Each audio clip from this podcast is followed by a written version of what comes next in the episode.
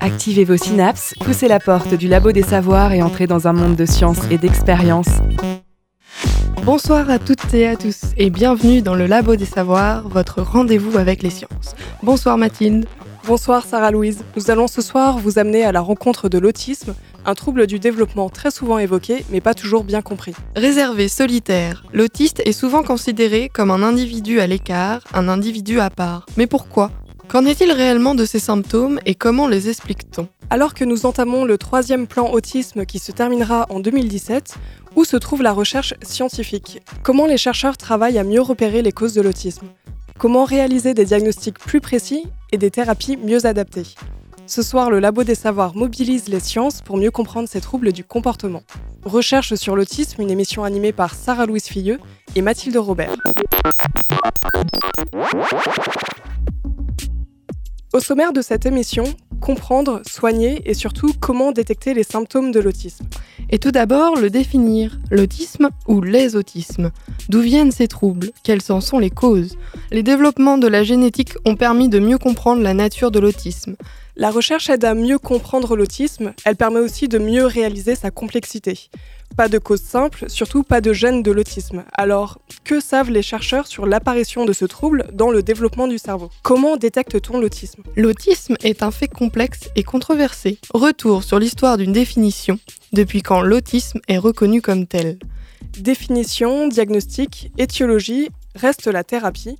Partez dans l'école ABA de Nantes et découvrez une méthode d'apprentissage pour les enfants autistes, une thérapie éducative. Le Labo des Savoirs, voyage au centre de la science. Pour en parler, nous recevons Olivier Bonneau, responsable de l'unité de psychiatrie de l'enfant et de l'adolescent au CHU de Nantes et professeur de psychiatrie à l'Université de Nantes.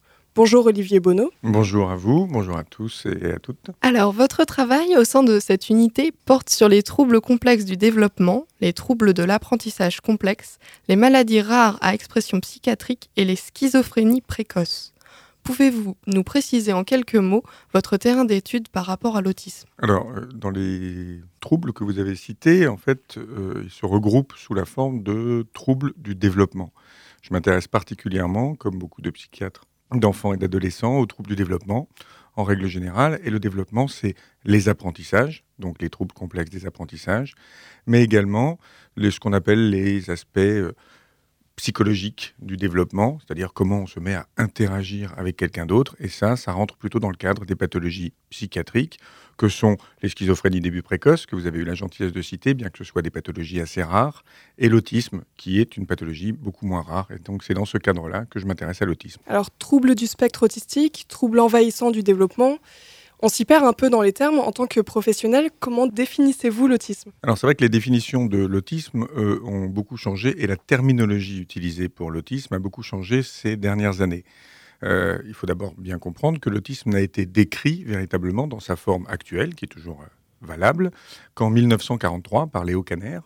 Donc pendant la guerre, compte tenu de l'époque, la diffusion de cette information a été extrêmement lente et pendant très longtemps, on n'a non pas parlé d'autisme, mais de psychose infantile, voire de schizophrénie infantile. Pourquoi? Parce que les psychoses et les schizophrénies avaient été décrites précédemment chez l'adulte, et que c'était donc les termes qu'on avait à disposition. Dans les années 70, les premières, enfin les troisième, quatrième versions euh, des euh, classifications internationales ont amené la définition de l'autisme plus actuelle et surtout son nom actuel qui est trouble envahissant du développement. Et très récemment, la cinquième classification internationale, en tout cas américaine, des troubles mentaux, le DSM, le DSM-5 qui vient de sortir là au mois d'octobre 2013, a changé la terminologie de trouble envahissant du développement pour trouble du spectre autistique. C'est ce qui explique qu'aujourd'hui encore, coexistent des gens qui parlent de trouble du spectre autistique, de trouble envahissant du développement, et parfois même de psychose infantile, voire de schizophrénie infantile. Euh, selon la Haute Autorité de Santé, environ une personne sur 150 serait concernée par l'autisme ou les TED. Est-ce qu'il y aurait plus d'autistes aujourd'hui par rapport à auparavant? Alors l'épidémiologie de l'autisme est un sujet à la fois controversé et complexe. Euh, les premières formes qui ont été décrites, donc par Léo Kanner, ont donné lieu à ce qu'on appelle l'autisme de Kanner, c'est-à-dire au fond un autisme extrêmement sévère, euh, trouble, avec trouble du langage, avec des gros troubles de la communication et un développement, souvent un retard mental associé, un développement extrêmement perturbé. C'est associé à cette forme très sévère d'autres formes d'autisme qui ont amené à parler de troubles envahissants du développement qui regroupent l'autisme de Kanner, mais aussi ce qu'on appelle les psychoses désintégratives de l'enfant, des autismes, disons, atypiques, le syndrome d'Asperger, et puis ce qu'on appelle plus, de manière un peu plus floue, les troubles envahissants du développement non spécifiés. Donc aujourd'hui, on a pour les troubles du spectre autistique, qui sont devenus une catégorie extrêmement extensive, une épidémiologie qui doit correspondre à peu près à 1 sur 150, parfois certains disent 1 sur 100, mais qui est quand même très un peu surévaluée. Et puis pour les troubles de type autisme de Kanner, c'est-à-dire la forme la plus sévère, la forme princeps, c'est-à-dire la forme décrite en tout premier, quelque chose qui doit être autour de quelques pour 10 000 enfants. C'est-à-dire au fond, il y a à la fois une forme rare et puis des formes plus fréquentes euh, du fait de euh, la définition qui est devenue plus extensive. Quand on parle d'autisme, on a tous en tête Dustin Hoffman dans Runman, euh, mais ce n'est qu'une des formes d'autisme, la forme Asperger. Comment arrive-t-on à différencier ces formes? Il y a des critères extrêmement précis euh, pour diagnostiquer l'autisme, donc des critères cliniques. Hein. Ces critères sont euh, au nombre de 5-6, on va dire, qui sont principaux et que je vais essayer de vous définir là assez rapidement. Le premier critère, et aujourd'hui d'ailleurs il est regroupé comme critère presque principal dans la nouvelle classification DSM-5, c'est les troubles de la communication. Qu'est-ce que c'est que des troubles de la communication? C'est au fond la difficulté qu'a euh, le patient autiste à engager une communication et un rapport à l'autre. Donc, d'abord, s'il a du mal à l'engager, c'est parce qu'il n'a pas un appétit, on parle d'appétence au contact. Contrairement aux petits enfants qui sont relativement curieux et qui, quand euh, vous vous asseyez à côté d'eux, euh, passez une petite période d'adaptation, commencent à regarder vos chaussettes, vos chaussures et autres, l'enfant autiste n'a pas cette curiosité naturelle, cette espèce d'appétit du contact. Deuxième aspect qui est complexe pour les patients autistes dans l'ordre de la communication, c'est qu'ils euh, ont énormément de mal à s'ajuster à l'autre on avait décrit à un temps quelque chose qu'on appelait la difficulté à appréhender les états mentaux d'autrui. Au fond, quand on est en train de discuter avec quelqu'un pour s'adapter, c'est ce que je fais actuellement, euh, on essaye de deviner un peu ce que pense l'autre pour savoir si d'abord il a compris ce qu'on était en train de lui dire, ou s'il faut insister, si on l'ennuie, si au contraire on le fait rigoler, ou bof, on s'adapte.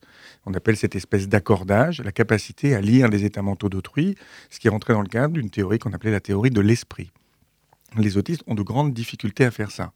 Ils ont une tendance naturelle à être quand même beaucoup plus attirés par leur vie intérieure, que d'aucuns dans le temps appelaient fantasmatique, mais qu'aujourd'hui on peut simplement appeler vie intérieure, plutôt que la vie réelle du contact avec les gens. Parmi les troubles de la communication, ils ont également des gros troubles du langage. C'est pas complètement illogique d'une certaine façon, c'est que la pensée naît dans le langage. On peut rappeler quand même que euh, si on parle, c'est parce qu'on rencontre un autre être qui parle et que c'est bien dans l'interaction avec quelqu'un qu'on va finalement se construire. On parlait tout à l'heure de l'environnement, bien entendu que c'est un environnement extrêmement prépondérant, celui qui consiste à interagir avec autrui. Donc ils ont des troubles du langage, parfois pas de langage du tout. Et de toute façon, même quand ils ont peu de troubles du langage, on le reverra pour l'Asperger tout à l'heure, ils ont toujours des troubles de ce qu'on appelle la pragmatique du langage. Alors qu'est-ce que c'est? Dans le langage, il y a quatre éléments principaux. Il y a ce qu'on appelle la phonologie, c'est-à-dire le, le son qu'on émet. Il y a la sémantique, le sens qu'ont les mots. Il y a la syntaxe, c'est-à-dire au fond dans quel ordre on met les mots pour faire une phrase, qui peuvent être évidemment très perturbés dans la plupart des formes autistiques. Et puis il y a la pragmatique du langage, qui est comment un mot, dans une phrase particulière, prend un sens un peu spécifique. La pragmatique, ça a beaucoup à voir avec la capacité de lire les états mentaux d'autrui, de savoir qu'on est soi, de savoir qu'il existe un autre, et de se référer au contexte. C'est toujours perturbé dans toutes les formes d'autisme. Et quand on parle par exemple de syndrome d'Asperger, c'est des patients qui, sont, qui ont une forme d'autisme, qui ont des troubles de la communication, mais avec un langage préservé. En fait, préservé est un terme un peu abusif, parce qu'en fait, le langage est préservé, sauf dans sa composante pragmatique. Ensuite, il y a d'autres signes dans l'autisme, que sont les stéréotypies, c'est-à-dire ces mouvements répétitifs que peut faire le sujet, qui peuvent être des balancements du corps, mais qui peuvent être d'ailleurs aussi des stéréotypies verbales, répéter des mots, de manière infinie, comme ça. Parfois même des échos, vous dites un mot, puis il le répète comme un écho, euh, comme dans une caverne. Il y a également ce qu'on appelle l'intolérance au changement ou le besoin d'immuabilité, C'est des patients qui sont extrêmement sensibles à tous les détails et qui, s'ils revenaient un jour dans ce studio, diraient Tiens, hein, vous avez changé quelque chose, ou pourraient même être perturbés de ce changement. Ils ont une capacité à observer des détails qui est assez étonnante. Et c'est marqué par un trouble cognitif particulier qu'on appelait le manque de cohérence centrale. Le manque de cohérence centrale, c'est la capacité qu'on a tous, à, quand on regarde une photo, à la regarder de manière globale d'abord et de regarder les détails ensuite. Et par exemple, quand euh, euh, parfois on voit ça sur les trottoirs, il y a des gens qui font des dessins, et puis à l'intérieur du dessin, il y a des images cachées. Il faut se concentrer pour arriver à observer que dans un paysage, il va y avoir euh, planqué un, un, visage, éventuellement un instrument ou quelque chose. Les autistes sont extrêmement forts pour trouver des images cachées. Ils sont extrêmement forts pour voir les détails. Par contre, ils ne sont pas très très bons pour voir les choses de manière globale. Évidemment, là aussi, ça se retrouve dans le langage. La pragmatique du langage étant altérée, la pragmatique du langage, c'est parler dans, durablement et savoir à peu près où on veut en venir. Donc, ils ont de grandes difficultés. Ils ont ce manque de cohérence centrale qui est important. Et donc, du coup, puisqu'ils sont attachés beaucoup aux détails, ils ont de grandes difficultés quand il y a le moindre changement. Donc, immuabilité. Voilà les grands signes de l'autisme. Il y en a d'autres, euh, les intolérances à un certain nombre de bruits et autres. Mais c'est vrai que les troubles de la communication sont quand même les troubles principaux qu'on va retrouver sous des formes très modulées en fonction des formes d'autisme. Donc, par exemple, dans le syndrome Asperger, vous avez des troubles de la communication qui sont plus faibles, avec effectivement des euh, particularités que le langage est préservé, mais qu'il y a quand même des troubles de la pragmatique du langage. Et puis, vous avez ce qu'ont à peu près tous les autismes, mais beaucoup plus, et c'est très marqué chez les patients qui ont un syndrome d'Asperger, ce qu'on appelle des intérêts particuliers avec parfois des compétences particulières. C'est ce à quoi vous faisiez référence dans Rainman, qui connaissait tous les horaires de, train, d'avion, et qui pouvait compter les boîtes d'allumettes, enfin, les nombres d'allumettes dans les boîtes. Donc il y a des autistes qui sont capables de faire des choses comme ça. Et donc quand on a le syndrome d'Asperger, on a une forme particulière d'autisme, à la fois sans altération du langage, à la fois avec une compétence particulière, et ça a été évoqué déjà plusieurs fois, on sait qu'il y a presque 70% des autistes qui ont un retard mental, on n'a pas de retard mental. C'est pas qu'on est intelligent au-dessus de la moyenne, mais on n'a pas de déficience intellectuelle. On les appelle parfois autisme de haut niveau. Les deux, syndrome d'Asperger et autisme de, de haut niveau, sont amenés à se confondre dans les classifications à venir. Comment peut-on expliquer l'autisme? Quelle est sa cause? Les recherches scientifiques ont toutes montré qu'on ne pouvait faire l'impasse sur la génétique pour comprendre l'autisme. Alors, qu'en pensent les généticiens? Pour en savoir plus, nous avons rencontré à l'occasion de la semaine du cerveau à Nantes Catalina Bettencourt, chercheur INSERM à l'université Pierre et Marie Curie, responsable de l'équipe génétique de l'autisme, une interview signée Mathilde Robert. Le Labo des Savoirs, le moteur de recherche en culture scientifique. Et alors, selon vos études, vous partez du constat que l'autisme a une étiologie génétique. Quelles sont les découvertes scientifiques qui orientent l'autisme vers une étiologie, vers une cause génétique? Pour départager si c'est environnemental ou génétique, on passe aux études des jumeaux.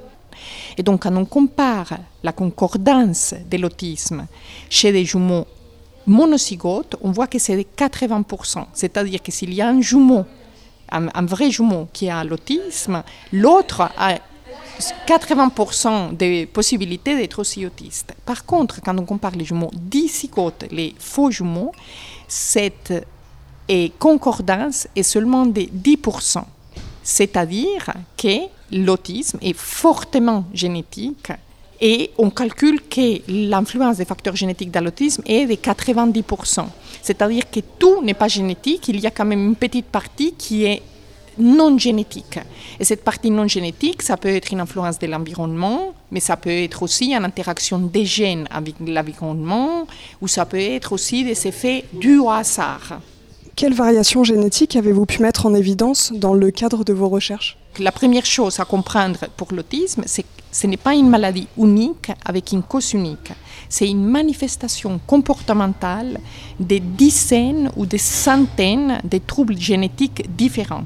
Donc il faut penser à l'autisme comme on pense par exemple aux déficiences intellectuelles ou comme on pense à l'épilepsie. Ce sont des manifestations similaires, mais en fait la cause peut varier d'un individu à l'autre.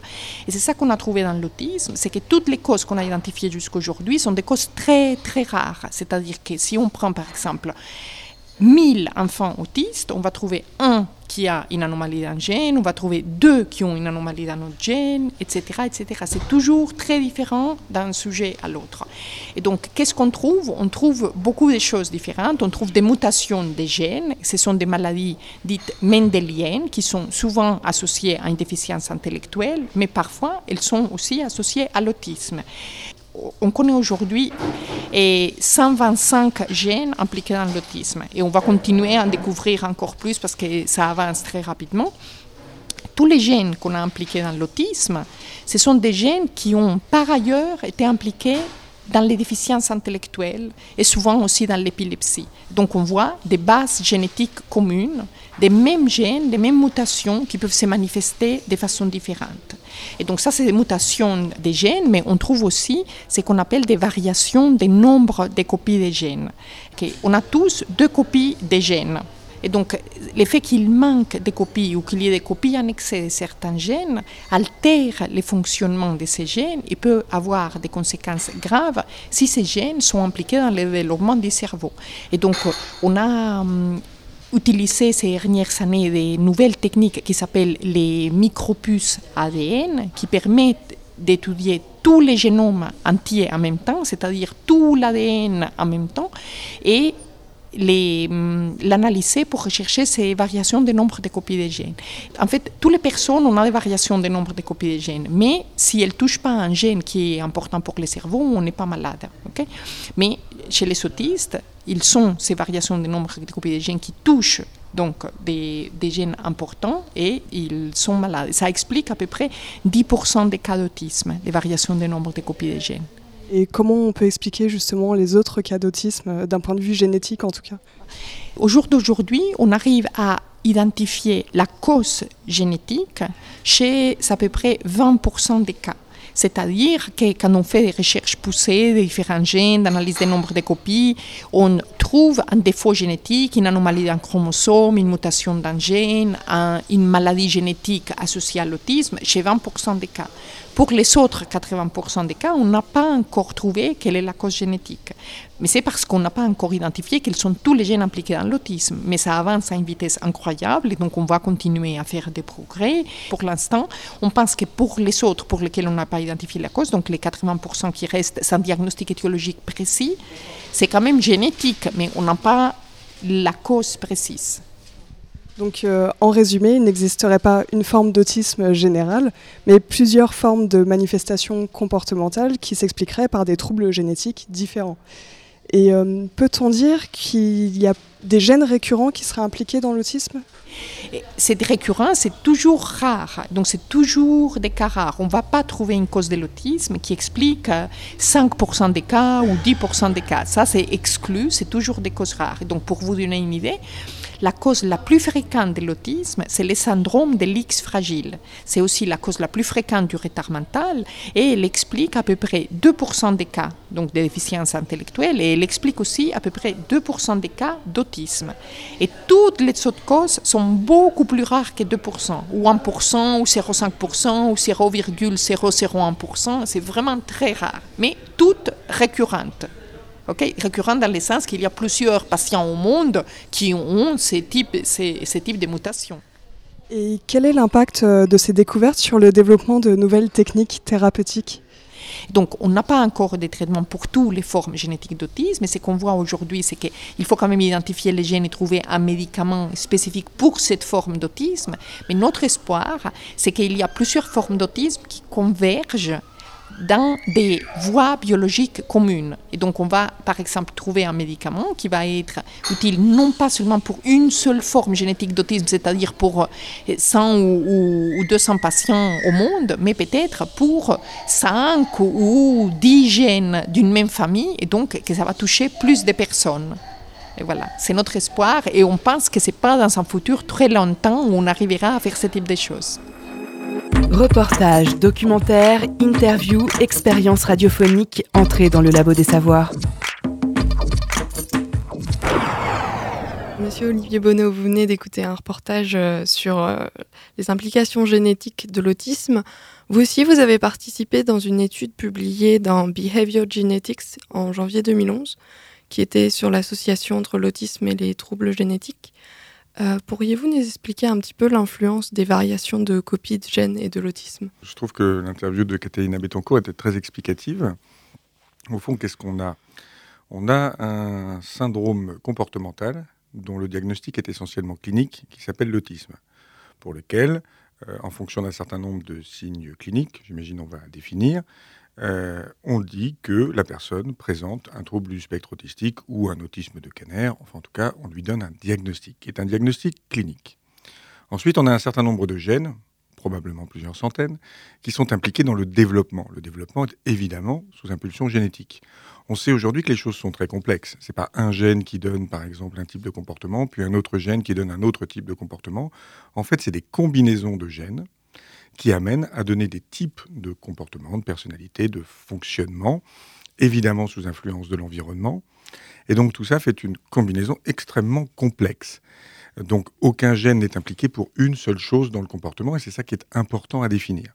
Donc bien entendu, quand on a un trouble du développement très complexe comme l'autisme, on va trouver quand on recherche, énormément de gènes qui sont impliqués. Certains sont associés à des maladies qui sont connues, Prenons l'exemple de l'X fragile, en effet, qui a été pris, ou celui de la sclérose tubéreuse de Bourneville, associé à des formes d'épilepsie. Et donc ces pathologies, qui sont des pathologies développementales, peuvent de temps en, temps, temps se présenter sous une forme autistique, ou se présenter sous une forme épileptique, ou se présenter sous une forme de retard mental, ou se présenter sous une forme d'association diverses, ou encore sous d'autres formes plus compliquées de troubles du développement complexe des apprentissages.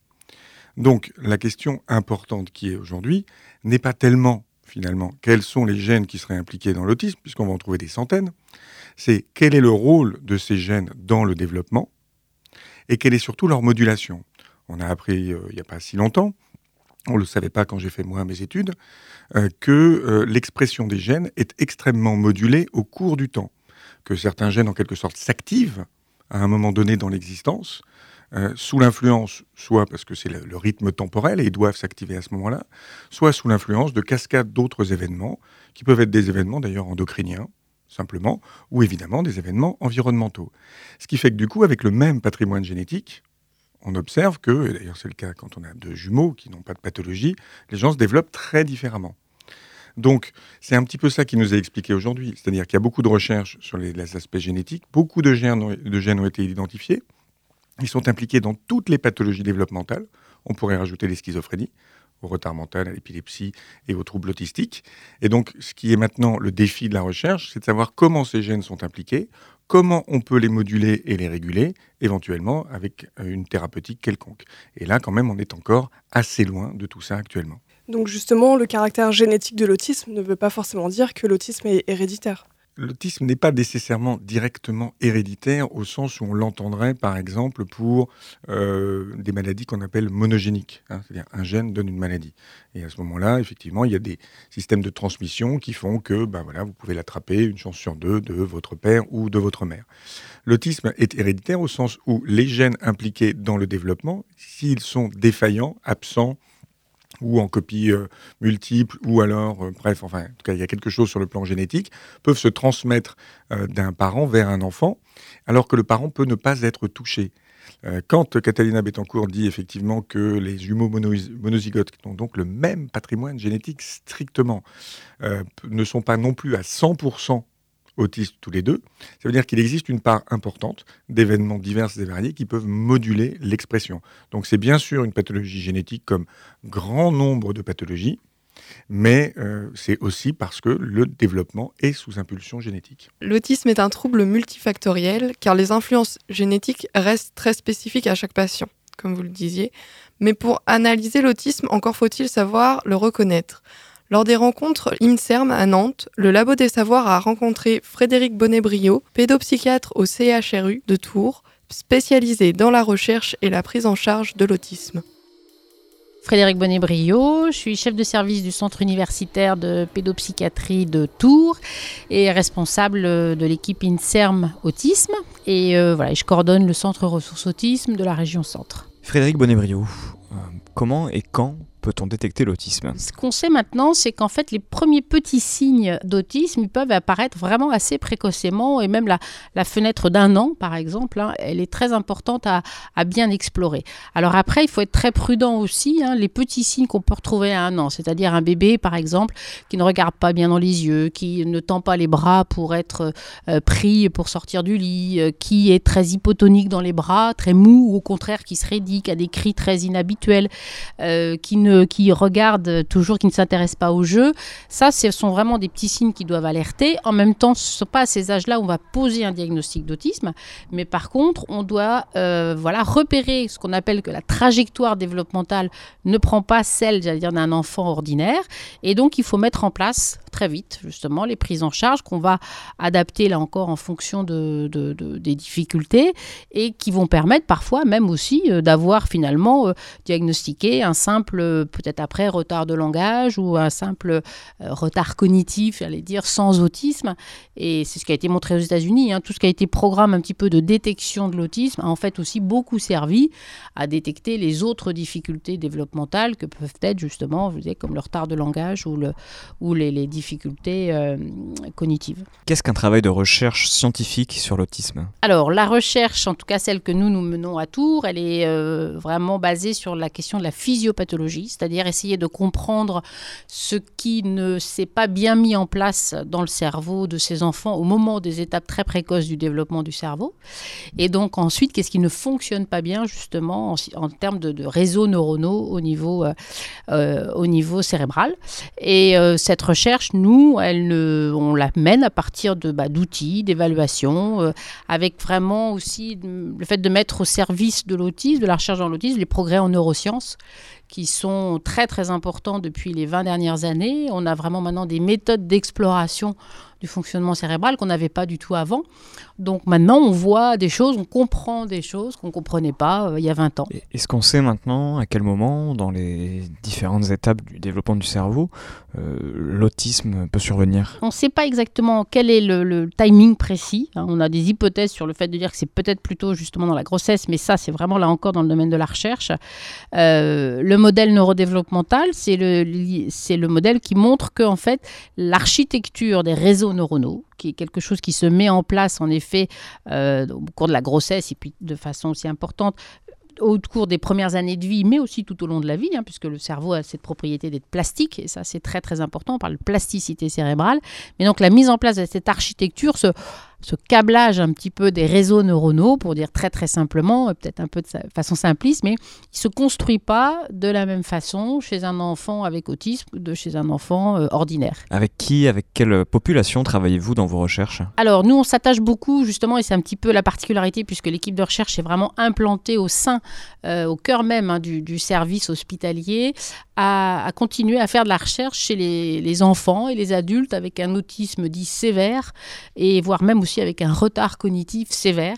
C'est pour ça, par exemple, que ce qu'on appelle l'EEG est un outil qui permet vraiment de pouvoir euh, faire de la recherche aussi avec ces personnes, puisque par exemple, l'EEG, l'électroencéphalographie, donc là, c'est, on met des petites, euh, des petites électrodes, un petit bonnet sur la tête avec des petites électrodes, c'est totalement euh, indolore, non invasif, et ça permet d'enregistrer l'activité électrique du cerveau, et donc de voir comment s'active le cerveau lorsqu'on demande à, justement à ces enfants, quand, lorsqu'on leur fait percevoir des sons, regarder des images, et on voit déjà que même sur des, des choses très très simples, hein, comme des petits sons, des petites varia variations de sons, bien déjà leur, leur, cerveau réagit par exemple de façon très très atypique, très forte à des petits changements, là où des enfants ou des adultes ordinaires vont avoir euh, perception des choses finalement qui sera, euh, qui sera totalement différente.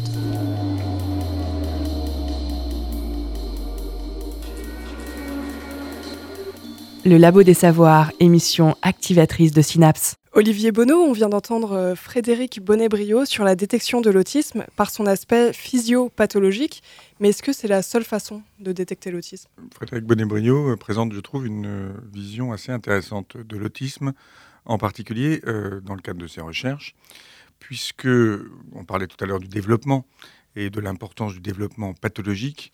En fait, plus qu'aux aspects génétiques, elle s'intéresse à la façon dont se fait le développement, et c'est ça en fait qu'elle appelle physiopathologie. Et donc, elle essaye de voir et de comprendre avec d'autres euh, comment le développement normal se fait et comment le développement donc pathologique des enfants autistes se fait lui. À mon avis, c'est là que se trouve la clé, euh, y compris d'ailleurs thérapeutique, pour euh, véritablement pouvoir soigner et prendre en charge convenablement les autistes.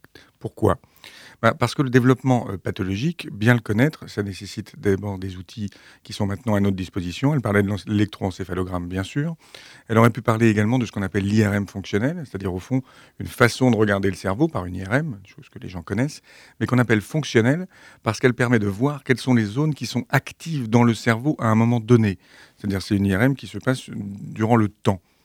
Donc on peut demander à quelqu'un de faire des tâches particulières et de voir quelles sont les zones cérébrales qui sont activées pendant qu'il fait ses tâches. Et on voit bien que chez les autistes, les choses sont très différentes de ce qui se passe chez les sujets qui n'ont pas de troubles autistiques. Et donc ça, c'est important parce que c'est accessible à une certaine forme de rééducation. Je pense que bien plus que la thérapie génique, ce qui va permettre d'aider beaucoup plus à l'avenir les patients euh, présentant des troubles autistiques, c'est des rééducations extrêmement ciblées sur des aspects développementaux. En gros, le développement, pour faire assez simple, c'est évidemment quelque chose de progressif. On fait quelque chose, puis après, euh, quelques semaines après, on est capable de faire autre chose et ainsi de suite. Mais c'est pas comme un sandwich avec un empilage. C'est évidemment une combinaison de choses. On s'appuie sur ce qu'on sait faire pour faire le suivant. Ça, c'est ce qu'avait très bien décrit Piaget. Mais on sait aujourd'hui qu'au fond, quand on arrive à faire quelque chose, ça a une conséquence. Peut-être que ça modifie légèrement l'architecture neuronale, euh, y compris d'ailleurs des aspects beaucoup plus physiques du cerveau. Et puis, ça va permettre de faire autre chose, et puis les choses vont s'imbriquer les unes dans les autres de façon à pouvoir construire le psychisme d'un sujet.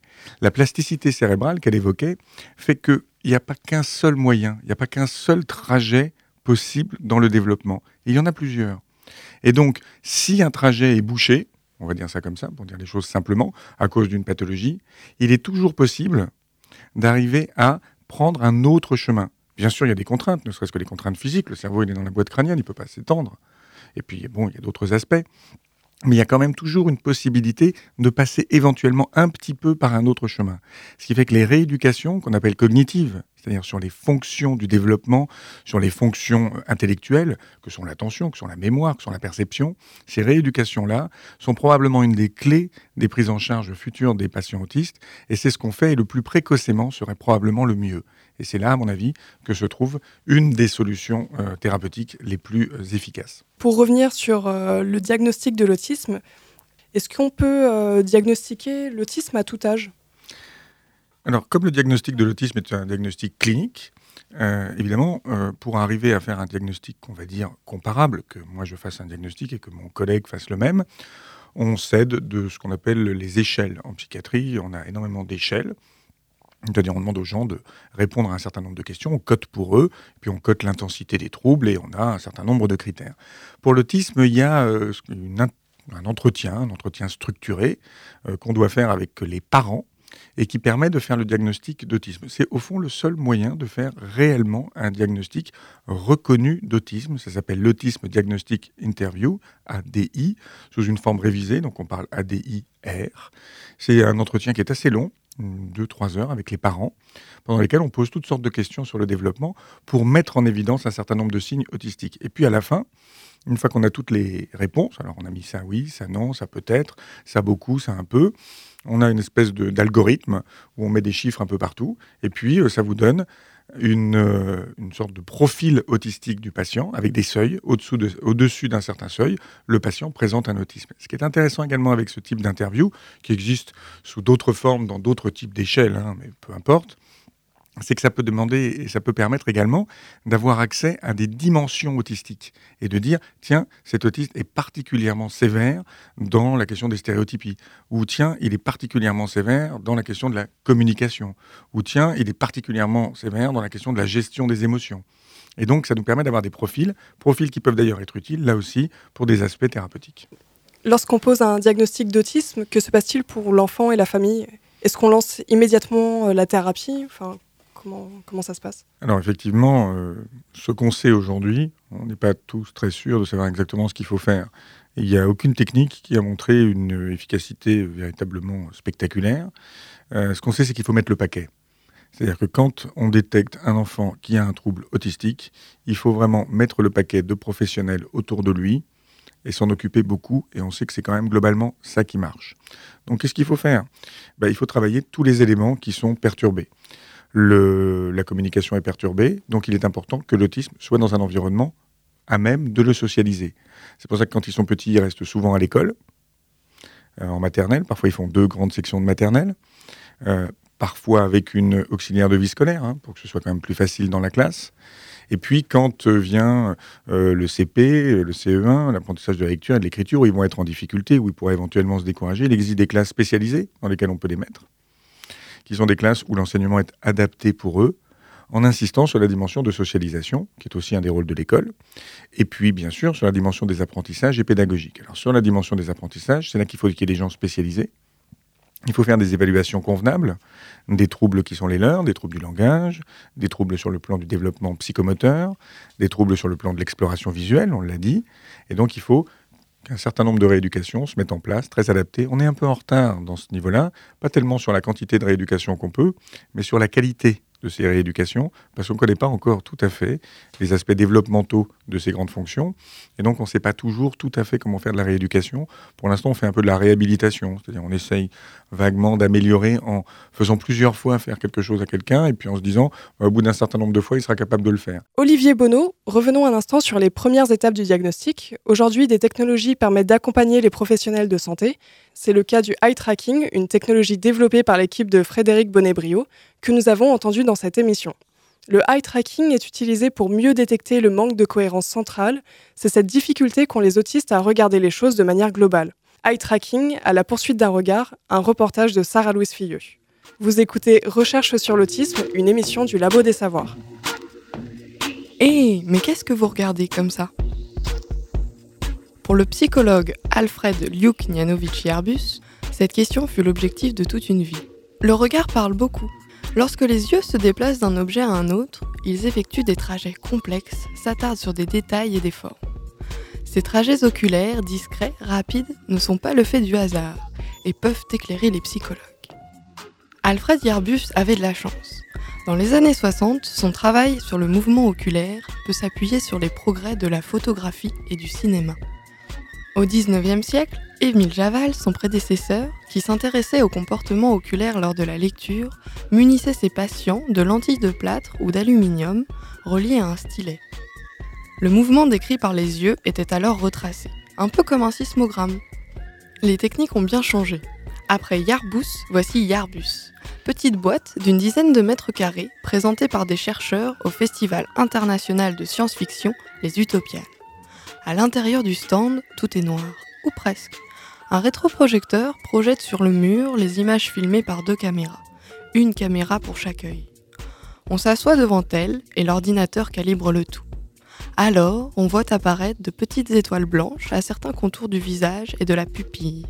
Des traits verts sortant des yeux comme des lasers marquent la direction du regard. Alors vous pouvez voir ici qu'il se base vraiment sur le reflet cornéen, donc c'est ce petit point blanc qu'on voit sur votre œil, c'est vraiment le reflet de la lumière. Et donc bah, une fois vous avez vu, ça a pris quelques secondes pour, euh, pour, vous détecter les yeux. On va juste faire une petite calibration pour être certain de la précision de notre suivi.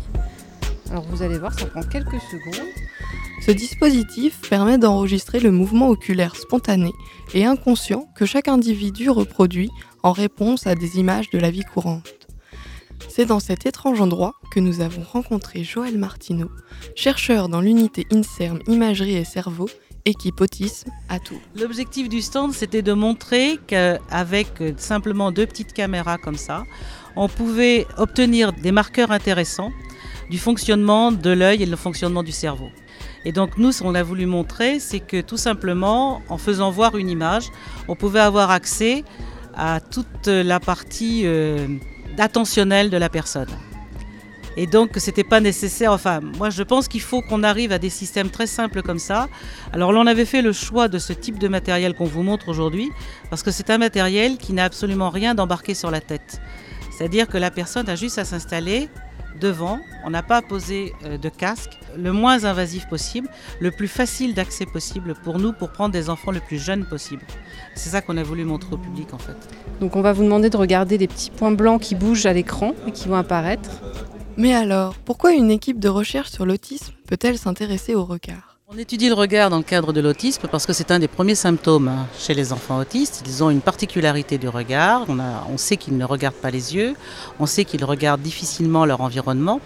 Et donc on a pensé que d'étudier ce regard, ça pouvait être intéressant pour aider les psychiatres dans la prévention et dans le diagnostic. Dans les suivis des thérapeutiques également, c'est-à-dire qu'on va prendre les enfants avant les traitements, avant les rééducations et voir à l'après comment leur regard a évolué les particularités du regard ont pu évoluer. Nadia Aguillon-Hernandez, ingénieure de recherche dans l'équipe autisme. Donc là, on a un suivi qui est très précis, comme vous pouvez le voir. Hein. Là où il a enregistré, la position de votre regard euh, apparaît en vert. C'est ce qu'on appelle une image de pop-out, c'est-à-dire qu'on a un visage qui est dissimulé avec une multitude d'objets, enfin dans une multitude d'objets. Et cette image, elle nous montre que bah, dès qu'il y a un visage, euh, notre attention, elle est capturée. C'est un peu Où est Charlie, mais avec les visages. Ensuite, on a des visages euh, tout seuls présentés à l'écran, et là, ça va nous permettre de voir qu'effectivement, la région des yeux est bien explorée euh, plus que le reste du visage. On a montré des visages en mouvement, parce que c'est vrai que c'est une zone du corps qui, est susceptible d'avoir une motricité très complexe.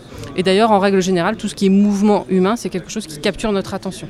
Alors nous, en tout cas, on essaie toujours de faire des protocoles très courts, c'est-à-dire que l'enfant, on ne fait pas des séquences visuelles de plus de deux minutes. Parce qu'au-delà de ça, on sait que les enfants, ils vont avoir tendance à regarder ailleurs, ils vont en avoir marre. Et comme on mesure de l'attention, on a intérêt à être dans les meilleures conditions. Il ne s'agit pas du tout de détecter l'autisme. Il s'agit parce que pour moi, l'autisme, c'est un symptôme comportemental. Il y a qu'on peut ne faire le diagnostic de l'autisme que sur euh, des comportements et des symptômes qui sont observés. Ça, c'est le rôle des psychiatres. Nous, ce qu'on essaie de faire, c'est d'une aide au diagnostic. C'est-à-dire que si chez des jeunes enfants on trouve des particularités de leur comportement oculaire, on peut aller voir le psychiatre et lui dire bon ben voilà, on trouve qu'il a un comportement oculaire qui ressemble plus à un comportement oculaire d'un enfant autiste qu'un enfant typique. Donc on essaie de faire une aide au diagnostic mais pas un diagnostic, surtout pas un diagnostic. Il est hors de question de faire un diagnostic sur un examen physiologique de simplement de la pupille ou, de, ou du comportement oculaire. On les aide. Donc en fait, cette technique, elle est utilisée uniquement pour l'autisme ou? Alors elle n'est pas utilisée uniquement pour l'autisme. Euh, nous, on l'a mise au départ au service de l'autisme, du service de pédopsychiatrie, mais on travaille maintenant avec les ORL pour, dans le cadre de, du suivi des enfants qui ont des implants cochléaires pour étudier leur compréhension du langage. On travaille avec euh, les psychiatres pour étudier les troubles olfactifs dans les débuts, dans les les troubles précoces de la dépression et avec les neurologues dans le cadre de, des maladies d'Alzheimer et de la maladie de Parkinson. Le labo des savoirs. En France, l'autisme fait encore l'objet de nombreux débats entre chercheurs, professionnels de la santé et associations de parents d'autistes. Alors pourquoi l'autisme, grande cause nationale 2012, déclenche-t-elle encore les passions Pour comprendre tout cela, faisons un petit retour en arrière. En fait, on ne parle d'autisme que depuis le début du XXe siècle. Non pas qu'il n'existait pas d'autistes auparavant, mais plutôt qu'ils n'étaient pas reconnus ni diagnostiqués en tant que tels. Pendant le 19e, ils étaient rangés dans la catégorie des idiots. Ils ne parlaient pas d'autisme, mais d'idiotisme. En résumé, on ne faisait pas la différence entre une personne autiste et une personne atteinte d'une déficience intellectuelle. Ensuite viennent les interprétations, les recherches, qui sont les autistes et pourquoi sont-ils hors normes. Dans les années 60, Bettelheim, professeur des sciences de l'éducation à l'Université de Chicago, a publié l'ouvrage devenu polémique La forteresse vide. Selon l'auteur, l'autisme s'acquiert au cours du développement de l'enfant et s'expliquerait principalement par le rapport affectif qu'il entretient avec ses parents. De cet ouvrage, qui pointe du doigt l'influence de l'éducation sur le développement de l'enfant, on retiendra principalement la responsabilité des parents, des parents fautifs, des mères froides, des mères trop froides, trop distantes, dont les enfants se protègent. Une théorie très très mal reçue par les familles et d'autant plus polémique car il préconisait une éducation et une prise en charge de l'enfant à l'écart de ses parents toxiques. Bien qu'actuellement les psychanalystes ne partagent plus l'idée d'une séparation des parents dans la prise en charge de l'enfant, la psychanalyse est toujours et encore associée à cette vision culpabilisatrice. Dans les années 80, alors que l'approche psychanalytique se développe et mûrit en Europe, à l'autre bout du globe, l'avancée des recherches en neurosciences ont permis à des chercheurs américains de démontrer des aspects génétiques impliqués dans les troubles autistiques. Autisme, trouble envahissant du développement, trouble du spectre autistique, autant de remaniements dans la définition et dans l'appréhension de l'autisme pour aller vers des pistes qui ont majoritairement été développées et approuvées aux États-Unis des pistes biologiques et neurodéveloppementales. qui questionne la théorie psychanalytique. Le Labo des Savoirs, émission activatrice de synapses. En tout cas, l'autisme réveille le débat entre l'inné et l'acquis.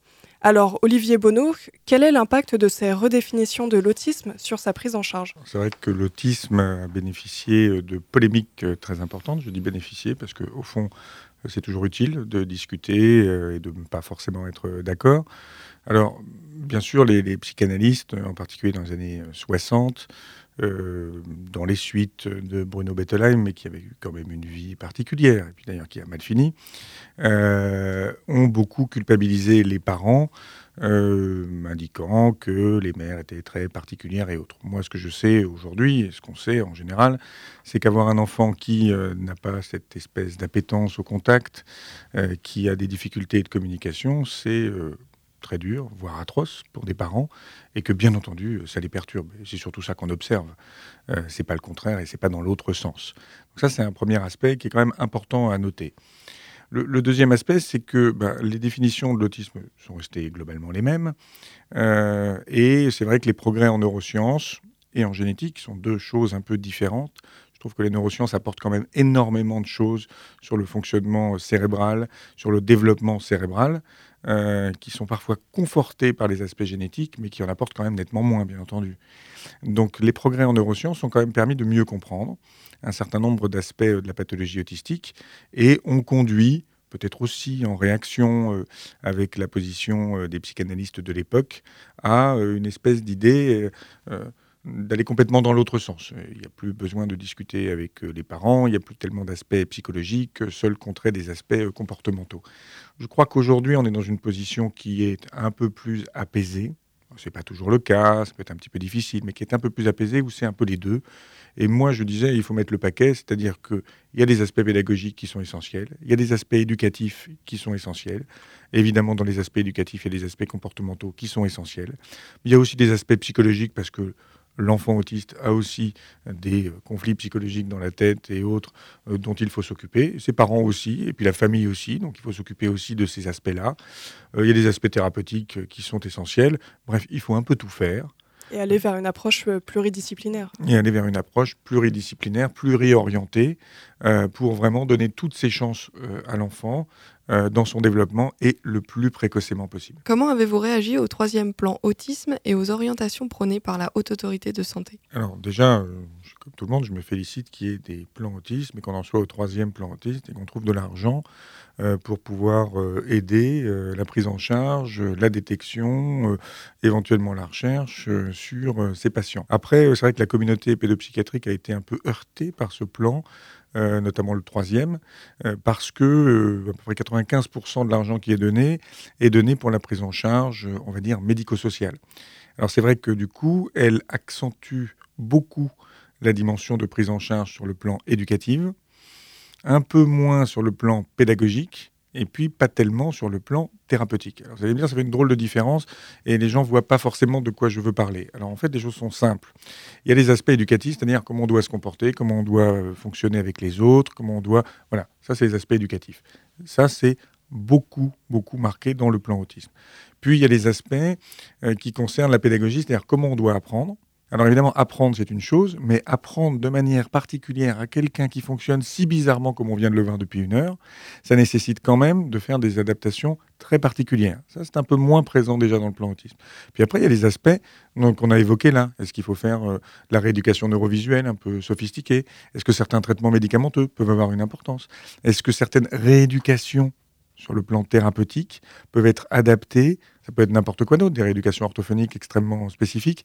Et ça, c'est moins marqué dans le plan autisme, puisqu'il s'agit de médico-social. Médico-social, ça ne veut pas dire sanitaire, donc ce n'est pas des hôpitaux qui s'en occupent.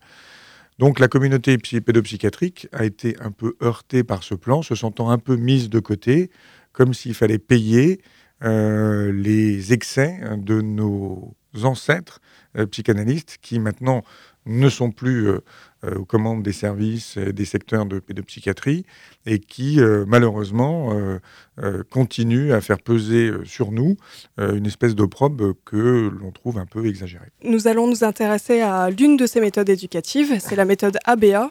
Loin du groupe de musique suédois et des pantalons pas de def, Julia Sezé est partie à la rencontre d'une école ABA à Nantes. On écoute son reportage.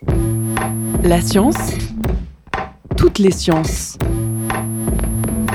Le labo des savoirs.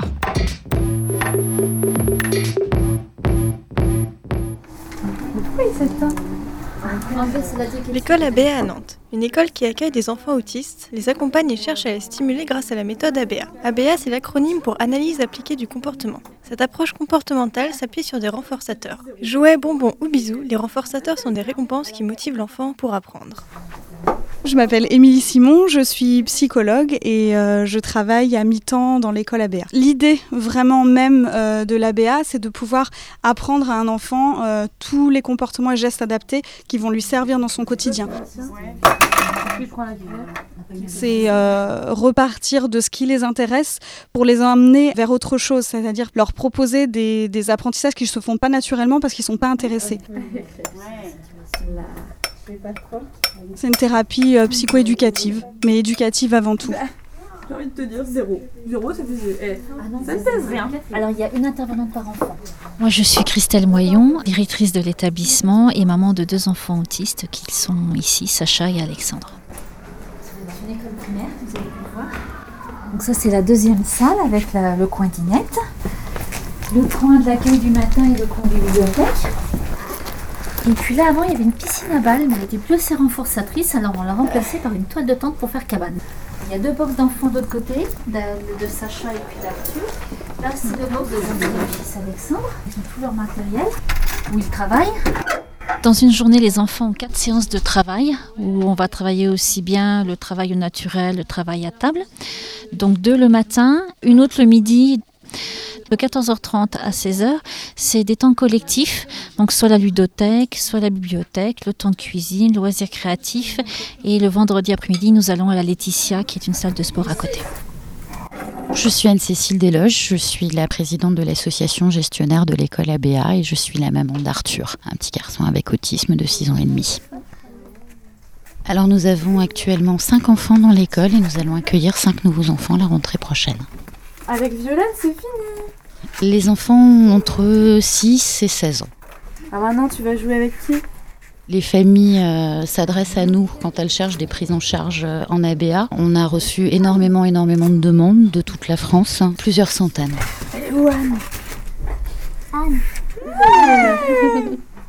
si vous dites à une famille qu'avec euh, un petit morceau de chips, elle va permettre à son enfant d'acquérir le langage, d'acquérir la lecture, de se comporter au milieu des autres, d'être capable de s'habiller seul, d'aller aux toilettes, toutes les familles vont donner le paquet de chips, évidemment. L'ABA est le traitement de référence en Espagne, en Italie, en Suède, en Norvège, en Angleterre, en Allemagne, en Autriche, en Corée, aux Émirats arabes unis, euh, en Israël, euh, partout en fait. L'ABA est le traitement de référence de l'autisme. Sauf en France et en Argentine. Parce qu'en France, on traite l'autisme d'un point de vue psychanalytique. On, on considère toujours en France que l'autisme est non pas un trouble neurodéveloppemental comme ennemi partout dans le monde. Est un trouble de la relation mère-enfant. C'est la seule méthode qui soit validée scientifiquement, qui permette aux enfants de faire des progrès et de vivre dans le monde dans lequel on vit, tout simplement, de vivre au milieu de ses pères et pas uniquement au milieu d'enfants déficients.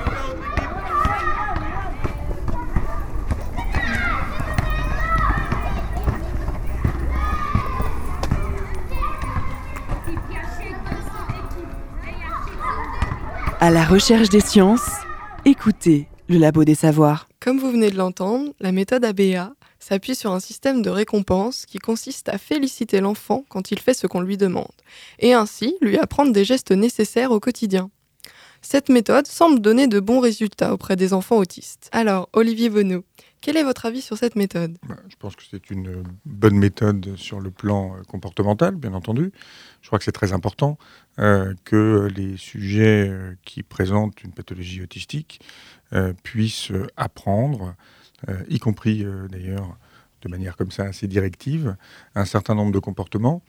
D'abord parce que ça aide beaucoup leur vie quotidienne, ça aide beaucoup la vie quotidienne des aidants, de tous ceux qui sont autour d'eux, et puis, d'une certaine façon, ça offre une sorte de renforcement positif en soi.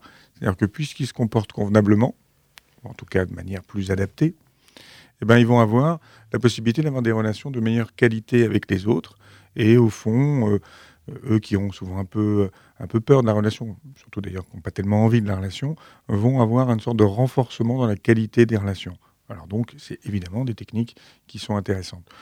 Moi, je suis un peu plus dubitatif sur le fait que ça soit ou que ça doive être la méthode dite de référence dans la prise en charge, euh, ou que ce soit la seule méthode validée. Les études de validation, quand on les regarde très précisément, sont au fond évidemment euh, efficaces, puisque on regarde, euh, enfin, on, a des critères comportementaux, on met en place la, la, technique ABA, et puis ensuite on regarde si ces critères comportementaux sont améliorés. Bien sûr qu'ils sont améliorés, puisque c'était le but de la technique. Et quels sont ces critères comportementaux? Bon, C'est les critères de comportement de la vie de tous les jours. On demande s'ils sont capables de s'habiller seuls ou autres. On voit qu'on leur, on leur a fait faire plusieurs fois, après ils arrivent à le faire. Donc évidemment, ça va fonctionner. Par contre, euh, ce qui me semble aussi important, c'est tout ce qu'on a évoqué le long de cette émission, qui sont les aspects euh, pédagogiques, les aspects de rééducation, qui sont euh, aussi à mettre en avant. Donc moi, je suis vraiment dans une position qui est toujours la même, c'est de dire, faisons tout. On ne sait pas véritablement ce qui marche le mieux, mais ce qu'on sait, c'est que tout ensemble, ça marche mieux qu'une seule chose. Et voilà, après, normalement, les enfants doivent pouvoir évoluer plus convenablement sur différents aspects, hein. pas uniquement les aspects comportementaux, mais également les aspects pédagogiques et les aspects, au fond, de leur bien-être en général. Olivier Bonneau, une dernière question. On a beaucoup évoqué euh, l'autisme chez l'enfant durant cette émission, mais très peu chez l'adulte. Et de manière générale, on l'évoque rarement. Pourquoi? En fait, parler des autistes euh, adultes, c'est d'une certaine façon parler euh, de l'échec des prises en charge. Malheureusement, quelles que soient les méthodes de prise en charge, ça n'est pas entièrement satisfaisant.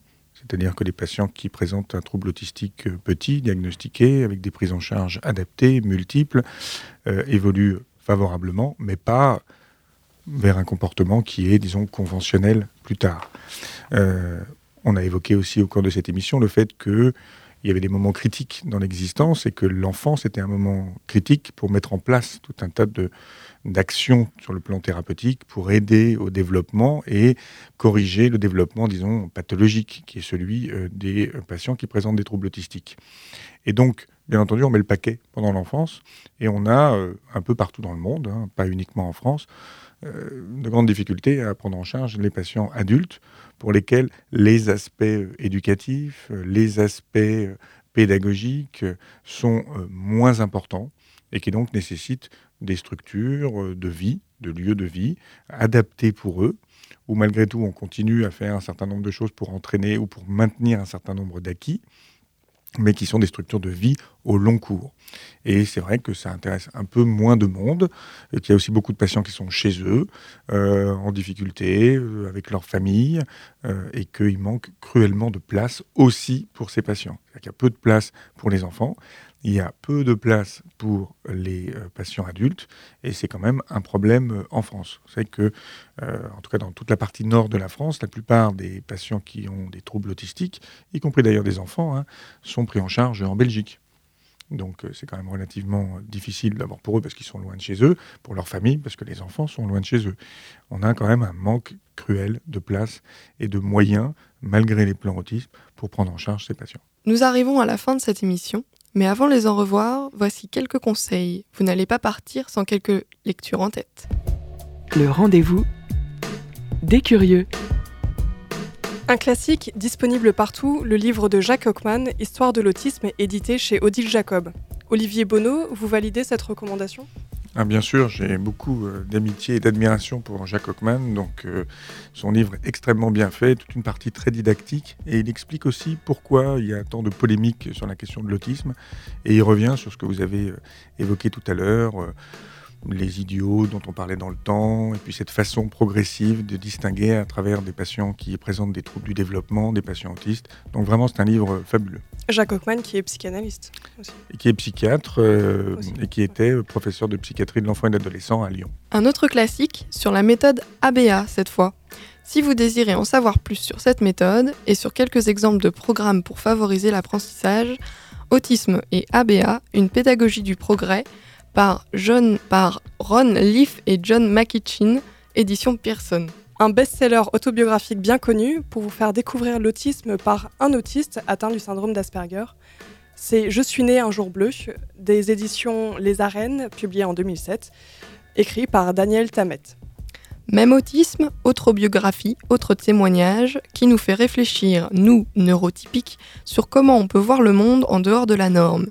Je suis à l'Est de Joseph Chauvanec et Caroline Glorion, édition Plomb, sortie en 2012. Olivier Bonneau, nous vous disons au revoir ici. Merci d'être venu dans cette émission. Une émission que vous pourrez retrouver dès demain au podcast. Le Labo des Savoirs, c'est terminé pour aujourd'hui. Vous pouvez retrouver l'émission sur les réseaux sociaux et suivre notre actualité sur simple demande en envoyant un mail à labodessavoirs@prune.net. À la technique ce soir, Claire Cisorne et à la rédaction en chef, Guillaume Mézières. L'émission Recherche sur l'autisme était animée par Mathilde Robert et Sarah-Louise Filleux. À bientôt.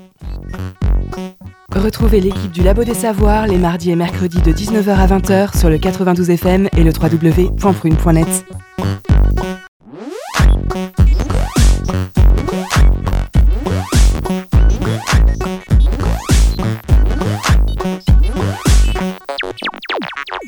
よ